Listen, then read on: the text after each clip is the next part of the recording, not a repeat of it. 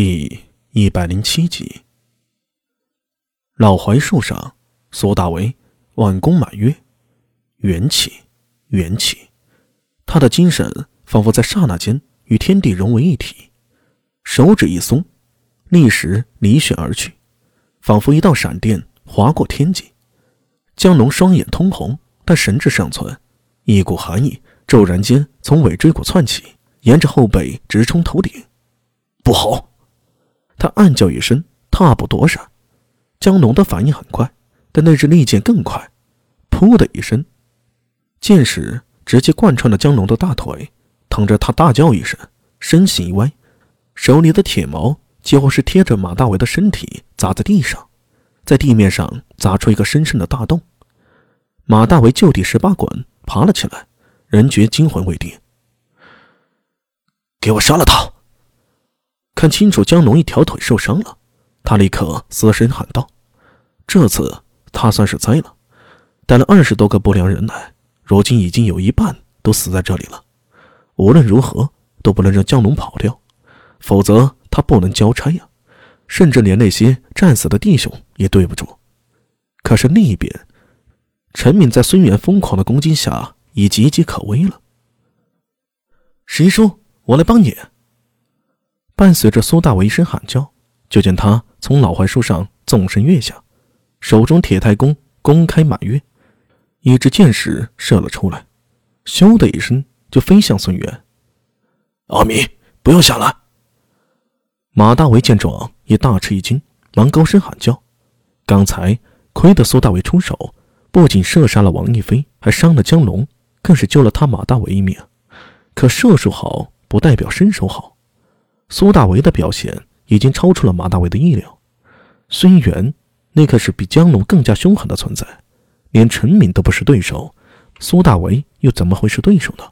只是他话才出口，苏大为已经双脚落地，就见他身形不停，飞奔向孙元，同时再射出一箭，逼得孙元不得不放开陈十一郎。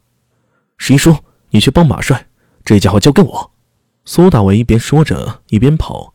同时丢了铁太弓，一手拔出横刀，另一只手拿出了一个心思降魔杵的物品。阿弥，小心这家伙，凶得很。我知道。苏大为说话间，已经来到了孙元跟前。事实上，刚才那两剑已经让孙元注意到他了。就是这一小子杀了王一飞，还伤了江龙。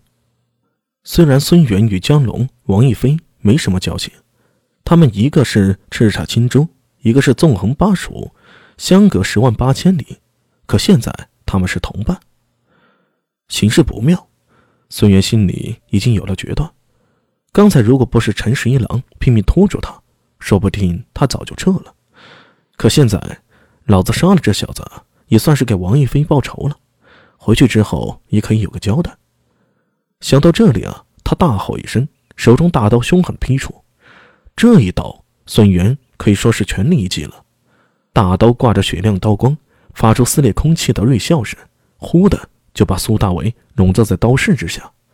眼看着大刀落下，苏大为却不慌不忙，他手指按在降魔杵的玉石上，就见银光一闪，一面圆盾就立刻出现在苏大为的手中。当，大刀劈在盾牌上，发出巨响。说来也奇怪，那么巨大的力量落在盾牌之上。苏大为却没有丝毫感觉，就见他跨步扭身，手中盾牌架着苏元的大刀，身形突进，反手就是一刀横抹。两人身形交错而过，苏大为一手盾牌，一手横刀，刀尖斜指地面，一流鲜血顺着刀口滚动，从刀尖滴落，落在了地上。孙元双手握刀，踉跄着向前走了两步，眼中犹自带着不可思议的表情。扑通就跪在了地上，鲜血顺着他的身子流淌，染红了地面。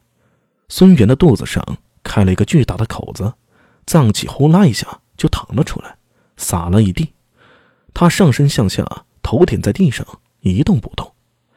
显然，只是刚才一个照面，孙元就被苏大为开膛破肚了。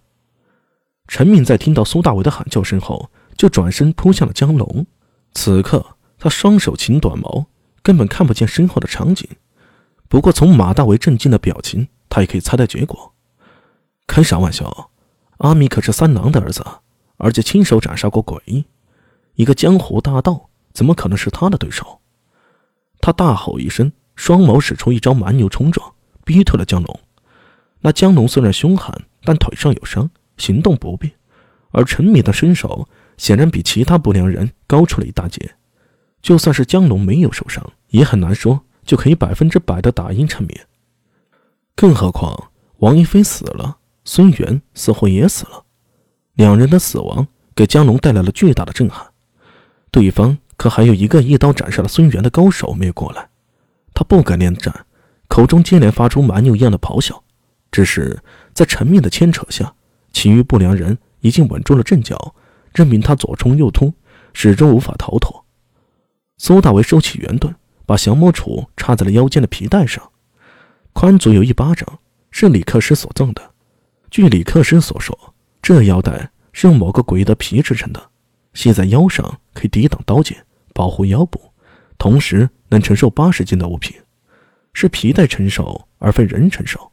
也就是说，那八十斤重的降魔杵插在腰上，苏大为没有丝毫的感觉。这可是好东西啊！